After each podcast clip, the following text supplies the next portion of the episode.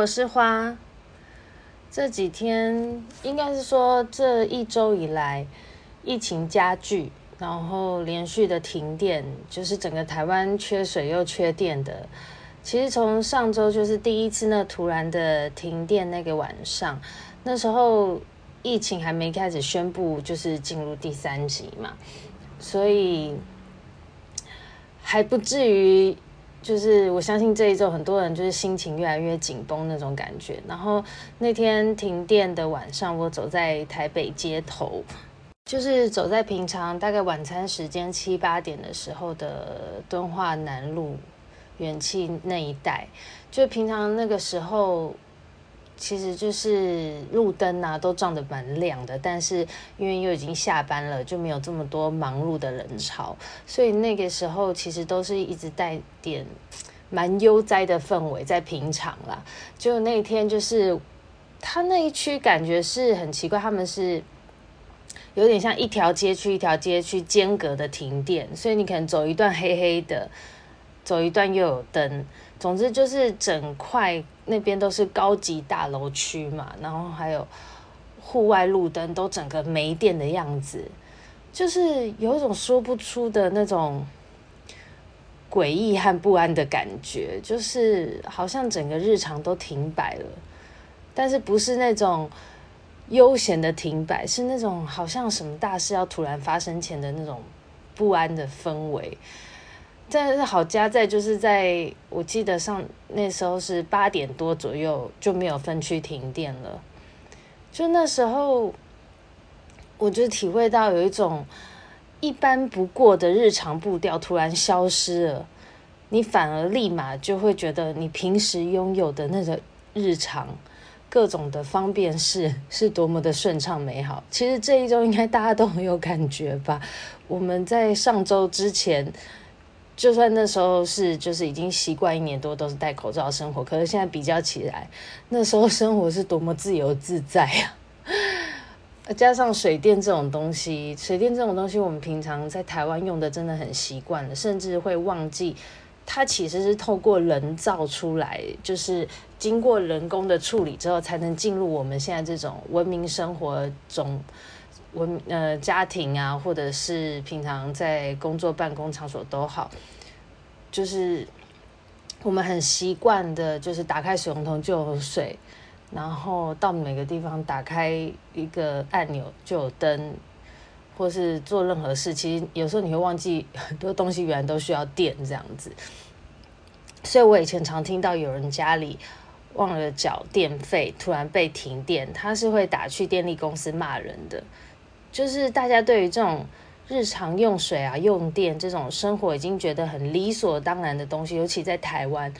好像就是觉得它是出生后跟呼吸空气一样自然，本来就该拥有的，它是本来就有的。我是说，我们现在人会有这种想法，一旦这种自然的源头如果不供给我们了呢，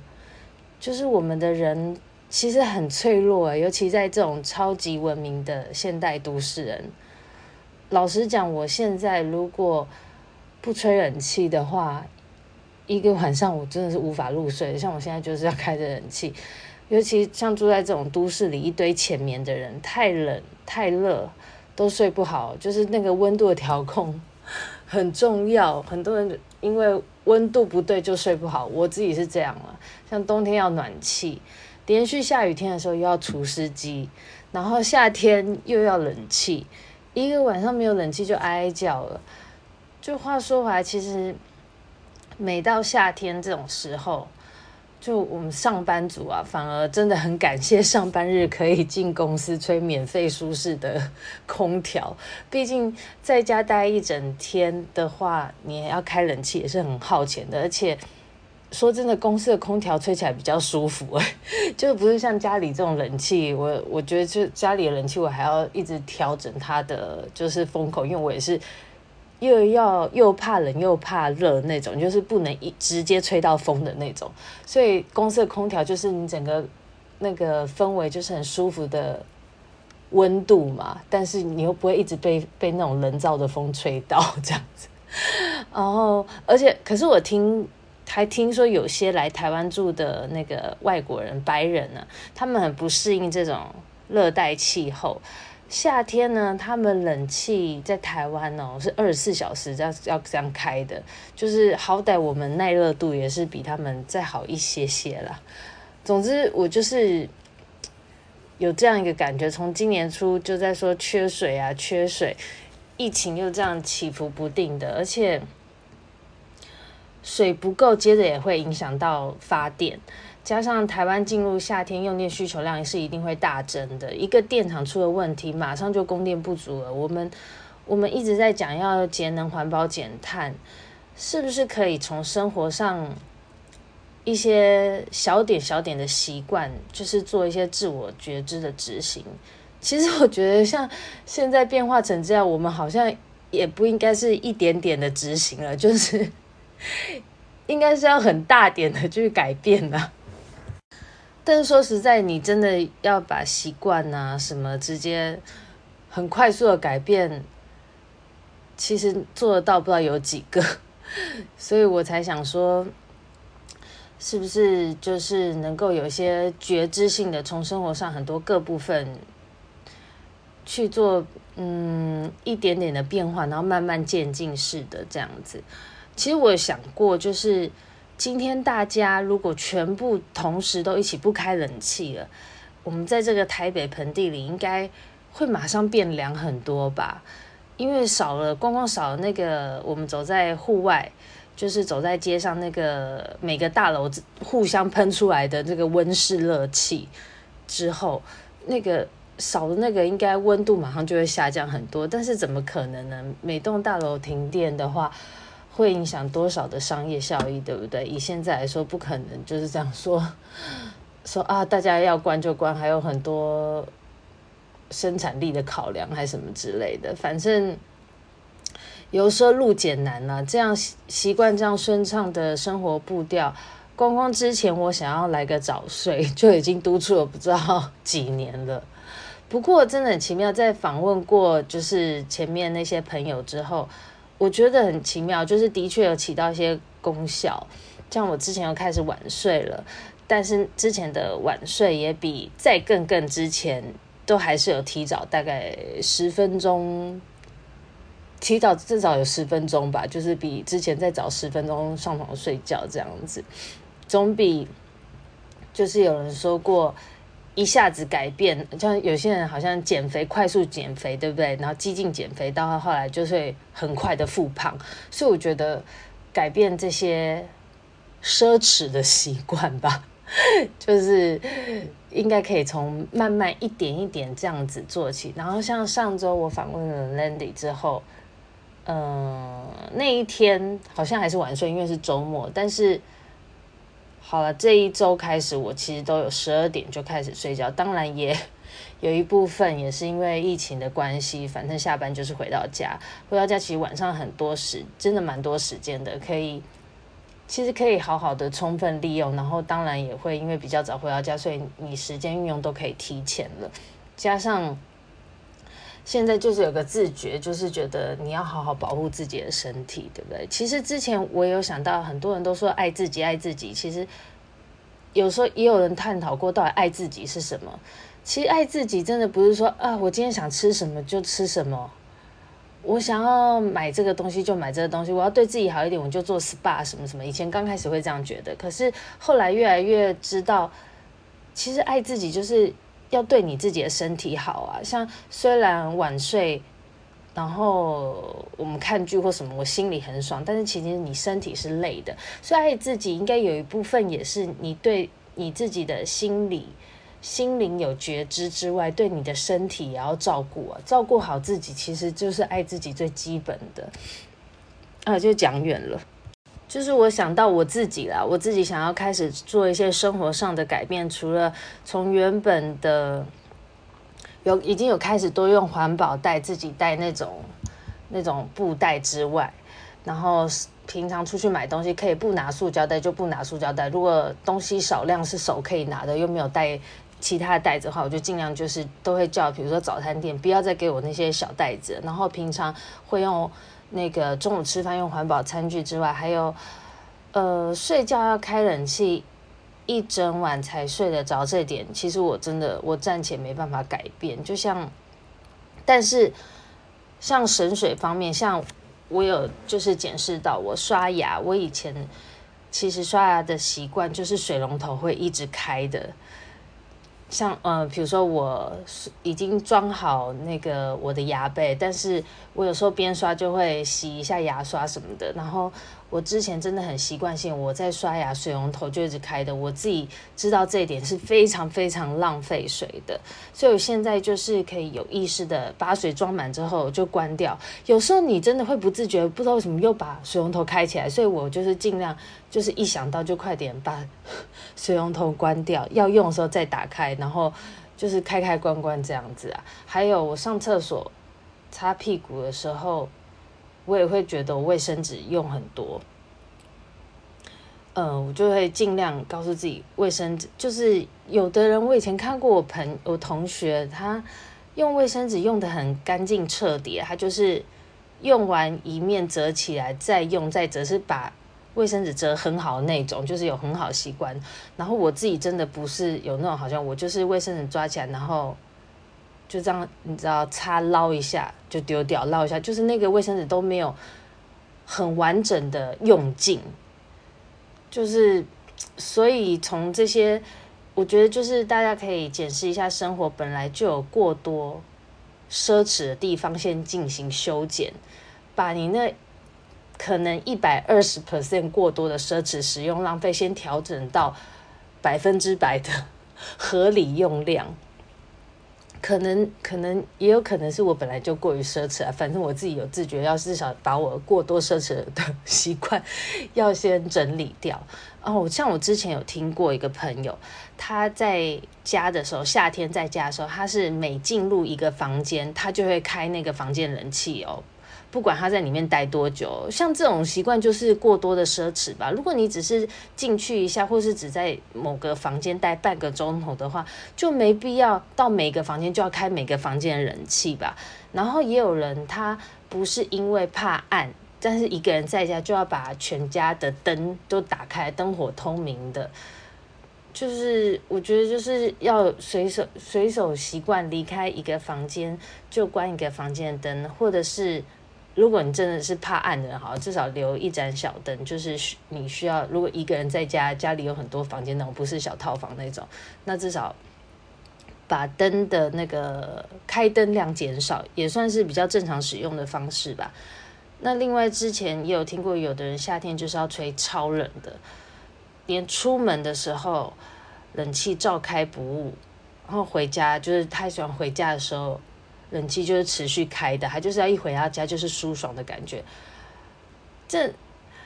我觉得这如果没有特殊影响，就是你本身自身健康或什么什么特殊原因的话，像这种都是太过奢侈的行为，所以这种我觉得缩紧也不为过吧。有人在家的时候，在房间的时候再开就好，适时适量的开。像说，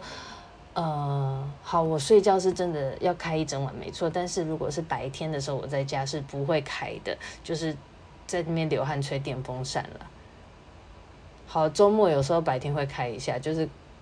看什么状况。如果如果比如说要上线上课程啊，你要比较舒适的时候就会开，或是我要录 podcast 的时候我就会开，因为需要安静的空间嘛。但是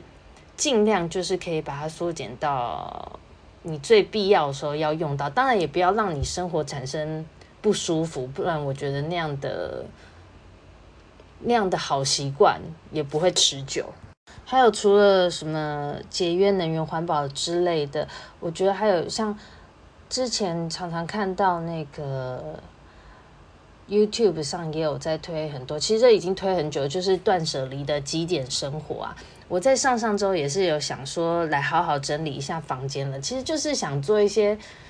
其实有点有点有时候就是想做一些清理和改变啦。但也不是一下子的大整理，其实我可以，我建议是可以一区一区，就是很精致的整理，以免加重你心里的负担。除非你是本来就很爱整理的人，因为有些人整理就是会让他是一种舒压，但像我可能是会看那边看不顺眼，看了好久好久，想说好，我要来整理，我要再来整理，要想很久才会去做的人，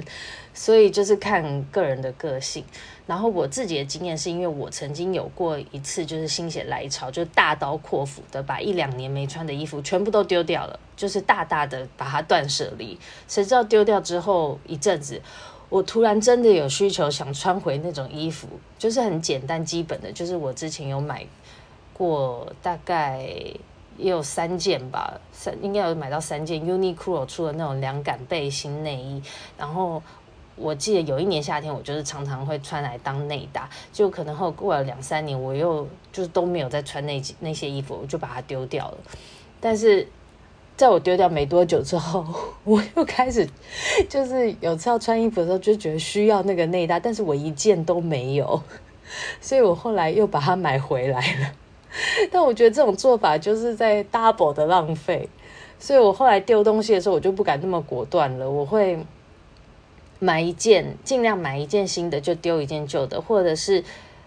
呃想了几次，就是对这件衣服觉得可能要丢，想了几次，我不会。像上次那么冲动，一次就把它丢掉，然后会把它拿出衣柜，放在一个我有就是有其中一个袋子里面是要丢旧衣服的。有时候那个袋子就在那边慢慢累积，我就是一次不会丢一堆衣服啊，也就是放一两件一两件进去，然后那个袋子就在那边累积。有时候放了几个礼拜或是一个月以上之后，有一个考虑期，然后才会把它真的拿去回收。所以我自己觉得断舍离也不一定。要这么彻底，每个人适合的就是就是不一样。像我上周整理，呃，上上周啦，整理衣柜的时候，其实也没有丢很多，就是重新又把衣服的放置排列组合了一下，就是把空间重新排列组合一下，我就发现使用起来就是更好拿，而且就是我更好看到我这边有什么衣服，什么衣服这样子。在重新整理空间的时候，我才发现原来。我夏天上班可以穿的裤子有这么多条，大概有三盒吧。那些之前我都把它埋在深处的裤子，也不是说就是时间久了我不会穿，是我忘了我有这些样式。你在整理的时候，你才知道啊，我还有这些款式，然后是还可以穿的。所以重重新陈列之后，可以帮助自己，就是不会再去多买新的物件，然后搭配时你又会多了新的灵感。因为平常穿衣服就真的只会固定拿你看到那几件嘛，然后就会你就穿一穿又觉得哎，我衣服好像很少，又要买新的，然后逛街的时候就会又再买新的，就这样无限循环。所以我真的还蛮赞同，就是有时候忍不住要买，你就买了吧，你就买了一件、两件、三件回来，但是你那个放进衣柜的时候就要开始。呃，就是有做一些调整啦，就是一定要再丢掉一些，让衣柜就是平衡一个固定的量，不要让它那么塞爆。其实我之前就是有点塞爆了，目前就是稍微刚刚好，就可能还还算还算一滴滴空隙吧，这样子，然后。还有分区整理这一点，就是我我觉得有一个想法，就是说可以，你像你今天就只要整理你书桌抽屉这一小区开始，这样也不会一次耗用太多的时间，因为整理这种事最难最难的就是开始，像有时候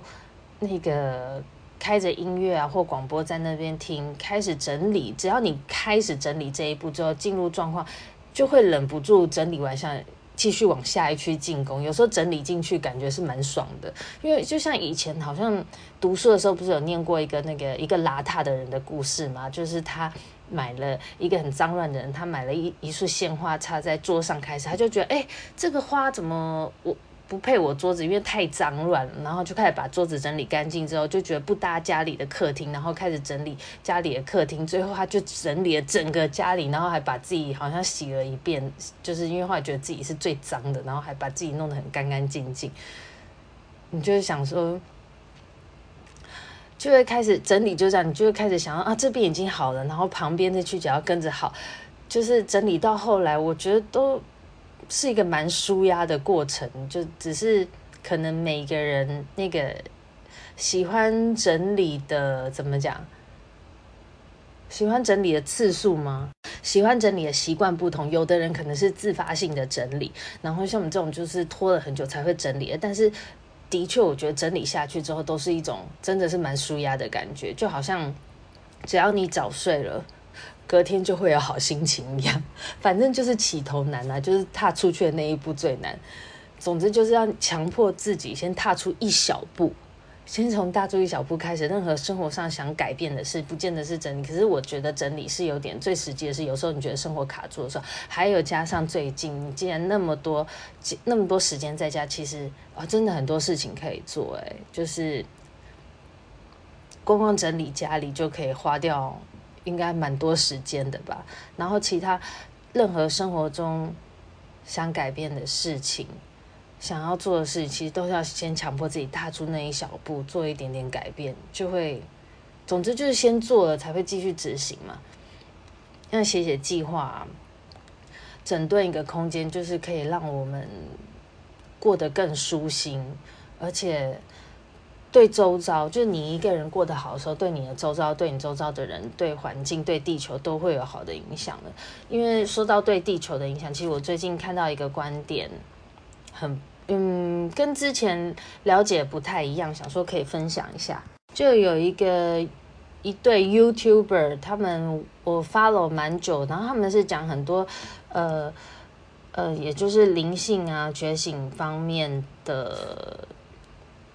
的一些算是观念嘛。反正他们有些东西比较深，然后他们叫做双生子宴，是一个叫墨子跟乔乔的，嗯、算是一对 couple 吧，然后他们两个，他们两个就是造型蛮奇特，是戴着面具的。然后那最近就是在最近，我看到他们一集，他他是写说一般人不知道的秘密，他就是揭开地球之母盖亚从古至今的身世之谜。他有说到，就是他。它的标题那时候吸引我是说，比起环境环环境环保，地球更重视的是频率环保。就是全人类的频率如果提升了，自自然的就是解决了现在的这些种种，呃，什么温室效应啊等等大部分的问题。所以他们提倡的是频率环保，就是提倡整个人类的扬升，然后可以嗯怎么讲，帮助地球做。就是更好的转换之类的，就是而且做频率环保，就是解决了更多现在所有你好像觉得啊这些我们要做好自身环保议题，就是比较深入的很不一样的观点。因为我之前没有特别这样想到，然后它里面还有提到一个大卫霍金斯的能量图，它里面就讲到人的频率。那频率就是应该多少大家都有听过的，说像嗯。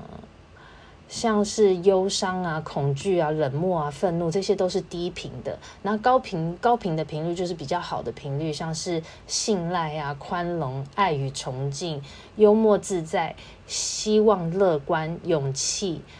然后理性、谅解，或是宁静、喜悦、安详、极乐，一直到什么开悟正觉，这些是比较好的频率。所以，当人处在一些很多。不开心的、焦虑的、愤怒的、嫉妒的频率的时候，其实这是影响地球的，因为我们跟地球其实能量是互相影响的，所以才会衍生出很多什么吸引力法则、显化法则。就是因为当你想事情是好的时候，好的就会发生，有没有？然后常常越不开心的时候，那个循环就越不好。所以他就是说，如果人类都就是处处于更好的频率，更好就是。爱与包容啊，你有勇气、有希望啊，宁静的频率的话，这是会影响我们周遭的，而且对地球整个环境跟现在整个所有的现象，也许都会有，呃，应该是说就一定会有很好的正正面的发展。我是觉得其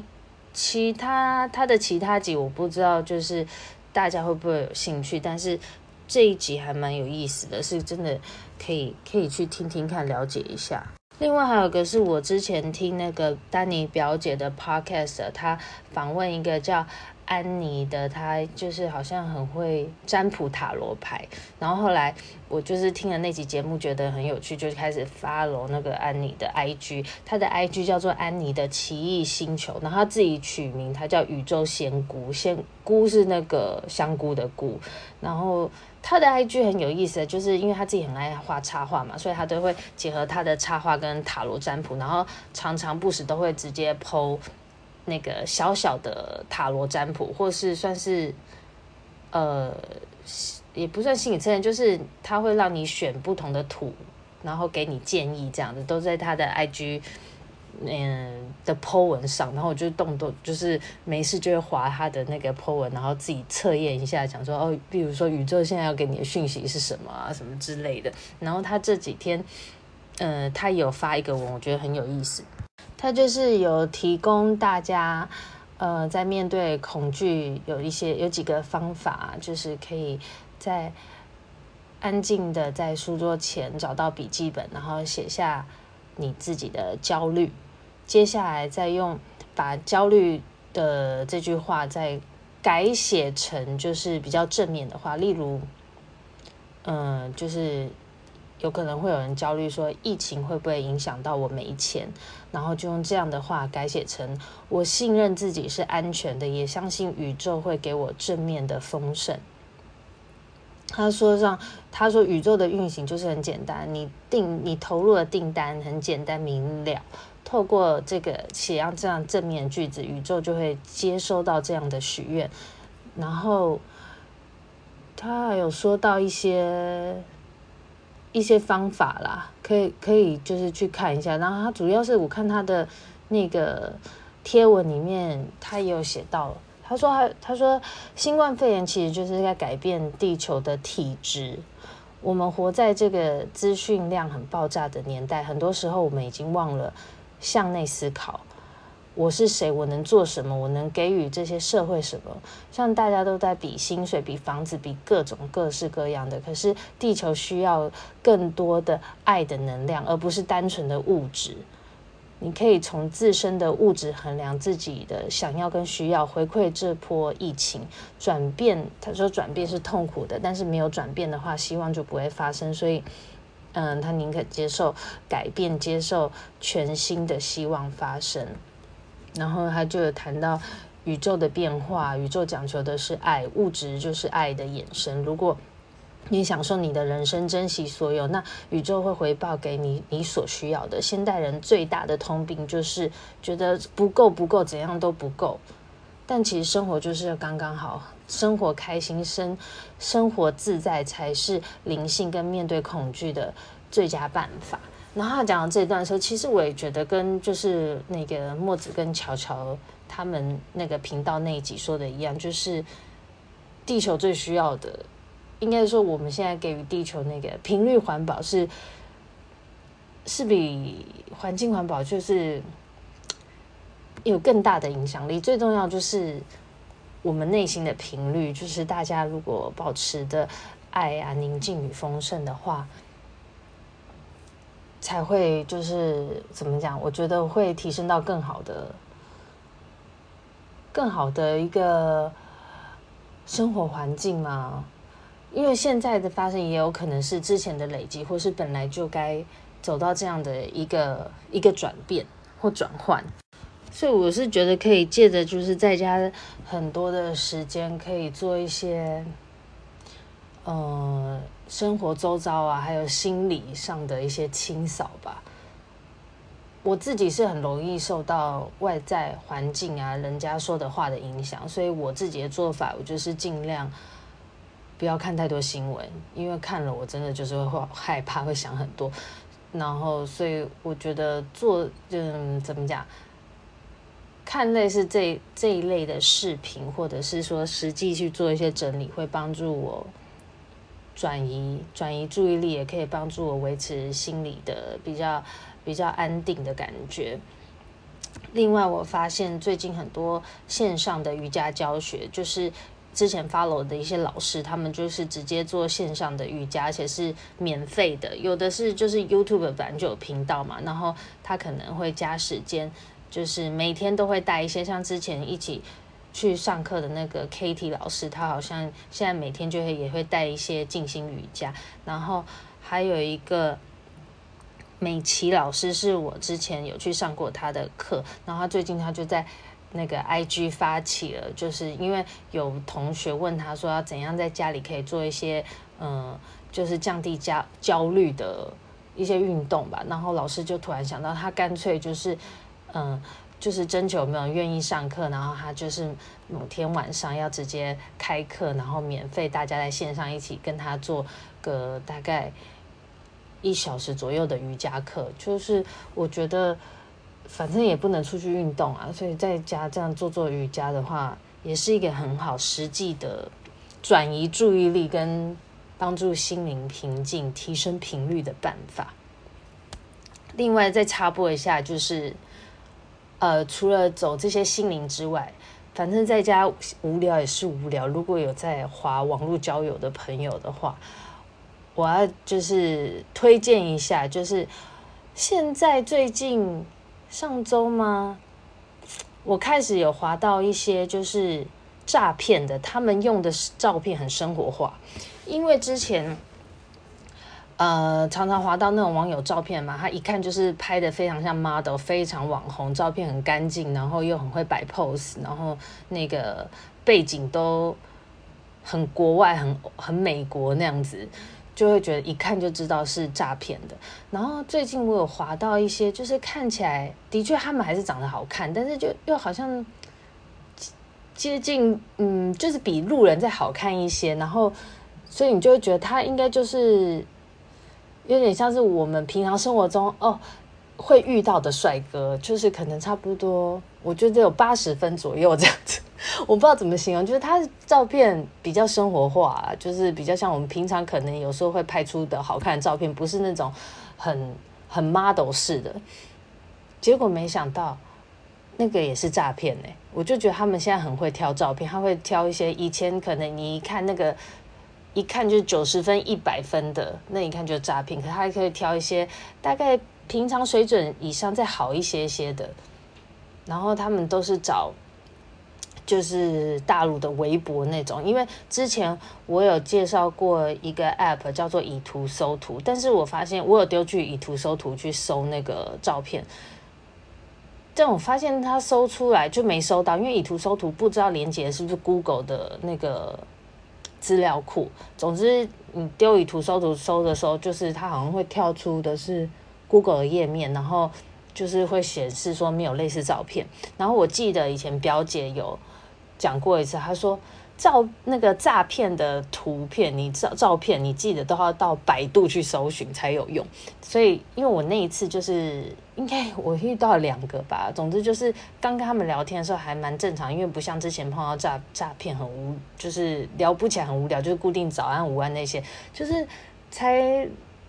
嗯正常聊天，但是突然聊一聊，就是他的内容会又导向呃。他现在做的工作就是都在投资朋友的餐厅啊，然后还有他叔叔介绍他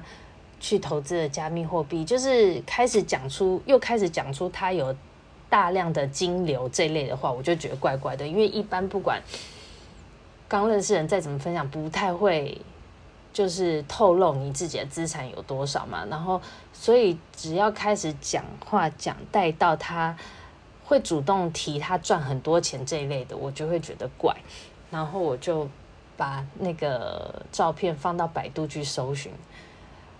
马上就是搜到就是某某某的微博，所以那个上那个会写名字嘛，就跟那个加我的名字不同，而且还有因为一看就知道是大陆人，就是那个本人可能是大陆人，但是跟我。聊天的人，他可能会说他是台湾人，那不就是，那就他就是明显的骗我啊！所以我连续发现了发现了两个这种以为不是诈骗的人却是诈骗，所以我觉得我是推荐一下，就是如果问用网络交友的人怀疑那个照片的话，最好就是放到百度搜，比较容易找到，直接找到答案。